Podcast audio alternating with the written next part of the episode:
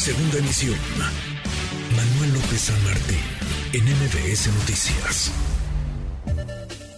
Gibran Ramírez Reyes, en MBS Noticias. Y el diablo estará en los detalles. ¿Qué le van a modificar? ¿Qué van a cambiar? Gibran, querido Gibran, qué gusto saludarte como cada semana. ¿Cómo te va?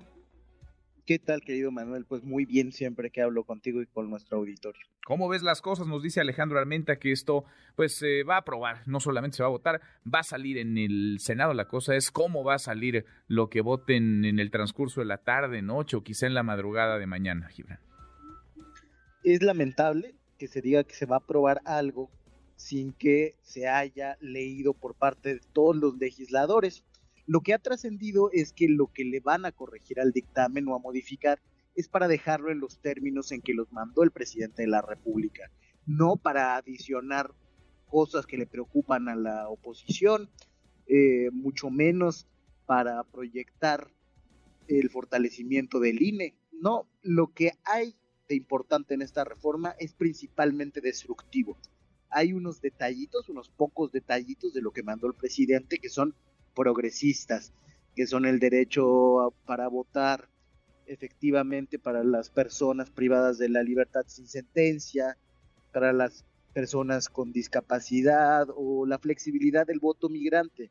Pero entre tras esas cosas progresistas se esconde un afán de controlar la elección de 2024. Eso es todo lo que buscan. Que Claudia Sheinbaum no sea inhabilitada como candidata eso es el corazón de la reforma, para eso está hecha, y que el INE pierda su capacidad institucional de fiscalización. Y esto es terrible porque pensando en la elección de 2024, acabarán con una construcción institucional que costó muchísimo tiempo, esfuerzo, sangre, que la izquierda emprendió desde los años 50 y que llegó a ser esta institución si destruyen el sistema de carrera del Instituto Nacional Electoral, claramente no se podrá atender bien el padrón, es decir, el de electores y la lista nominal. no, no llama la atención que lo haga un partido que nunca pudo tener un padrón confiable, ¿verdad? es, lo normal. Lo que sí deberíamos de generar desde la sociedad civil es un contexto de exigencia para que las elecciones en México no se vuelvan como han sido las elecciones en Morena, que recuerdan mucho al viejo PRI, al peor, que rasuran 20 mil personas eh, sin explicarles por qué, que cambian resultados arbitrariamente.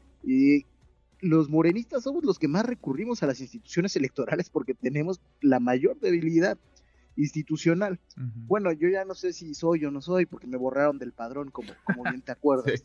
sí. Eras, eras, pero luego dejaste de ser por una. Quizá por un duende, ahora están de moda los duendes. Están muy de moda los duendes. Los duendes están legislando y los borregos están votando lo que hacen los duendes. Entonces, no, pues ya es el surrealismo que vivimos en la política mexicana. Sí, es una, una, locura, querido Manuel. Eh, a mí me gustaría ver si hay senadores de los que no conocen el dictamen que se atreverán a decirlo en tribuna, oigan, no puedo votar esto porque no sé qué trae adentro. Pues es eliminar el papel del poder legislativo. Eh, esto sí lo habíamos visto, desde luego, con el viejo PRI, pero fíjate que incluso en el siglo XX les costaba mucho trabajo disciplinar a sus diputados. Esa historia no se ha contado con suficiente complejidad. Tenían una Dirección General de Investigaciones Políticas, además de la Dirección Federal de Seguridad, que utilizaban para apretar a los suyos, porque no era sencillo, la gente tiende a pensar por sí misma, a veces, ¿verdad? Hay momentos de la historia en los que la afirmación identitaria es más importante que el pensamiento en la política. Creo que estamos en uno de esos momentos.